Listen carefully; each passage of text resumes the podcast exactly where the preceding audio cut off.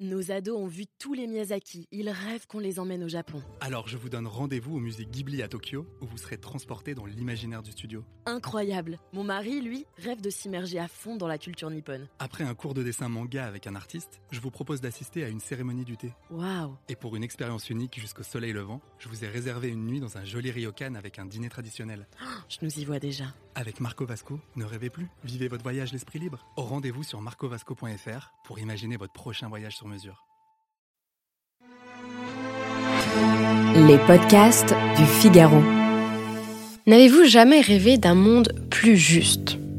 C'est de ce vœu pieux que John Rawls va proposer de refonder la théorie de la justice sociale. Nous allons voir ensemble comment ce philosophe libéral a cherché à réconcilier deux principes qui s'opposent souvent, mais qui sont au cœur de l'idéal démocratique, la liberté et l'égalité. Alors, sur quelle base fonder une société juste je m'appelle Azilise Lecor, je suis journaliste au Figaro et dans ce nouvel épisode du Moment Philo, produit par Sylvain Châtelain, nous allons parler de la théorie de la justice de John Rawls. Cet ouvrage de 1971 a certainement été l'un des travaux les plus commentés de toute la philosophie politique du XXe siècle. Dans sa théorie de la justice, Rawls nous explique que les démocraties libérales ont privilégié le respect des libertés, parfois au détriment de l'égalité, quand inversement les régimes socialistes ont restreint les libertés au nom de l'égalité. Comment alors concilier la justice, la liberté et l'intérêt collectif? Une société juste doit s'appuyer sur des principes qui garantissent la liberté et l'équité, nous dit John Rawls. Le professeur de Harvard propose donc une méthode pour établir des principes de justice légitimes qu'il appelle la position d'origine ou le voile d'ignorance. Le voile d'ignorance est une expérience de pensée. Elle consiste à demander aux individus de choisir les principes de justice sans connaître leur future position dans la société, ni leur sexe, ni leurs origines sociales, ethniques ou religieuses, les éventuels handicaps physiques, leur classe sociale, etc. Rose postule au préalable que les individus sont égoïstes. Ainsi, tout individu choisira toujours ce qui est le plus avantageux pour lui. Il estime que personne ne choisirait, par exemple, d'appartenir à une catégorie raciale discriminée. De cette supposition, il considère que les principes de justice seront toujours opposés à toute forme de discrimination. De même, une personne rationnelle ne voudrait pas appartenir à une génération dont les ressources sont inférieures à la précédente. Il défendrait donc le principe suivant.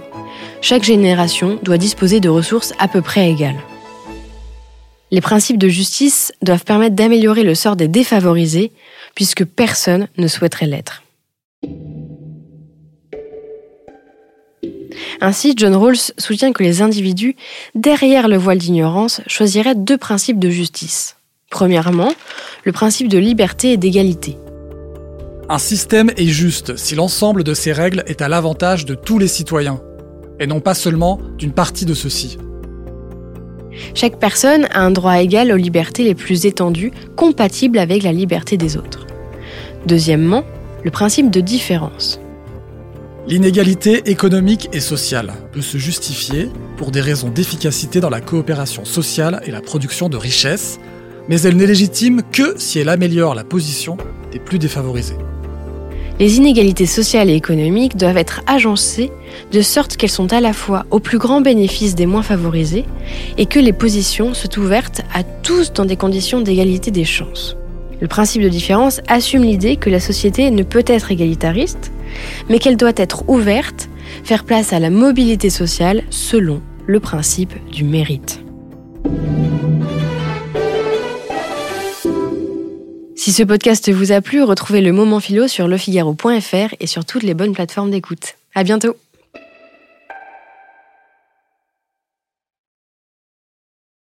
Nos ados ont vu tous les Miyazaki. Ils rêvent qu'on les emmène au Japon. Alors je vous donne rendez-vous au musée Ghibli à Tokyo, où vous serez transporté dans l'imaginaire du studio. Incroyable. Mon mari, lui, rêve de s'immerger à fond dans la culture nippone. Après un cours de dessin manga avec un artiste, je vous propose d'assister à une cérémonie du thé. Waouh. Et pour une expérience unique jusqu'au soleil levant, je vous ai réservé une nuit dans un joli ryokan avec un dîner traditionnel. Je nous y vois déjà. Avec Marco Vasco, ne rêvez plus, vivez votre voyage l'esprit libre. Au rendez-vous sur marcovasco.fr pour imaginer votre prochain voyage sur mesure.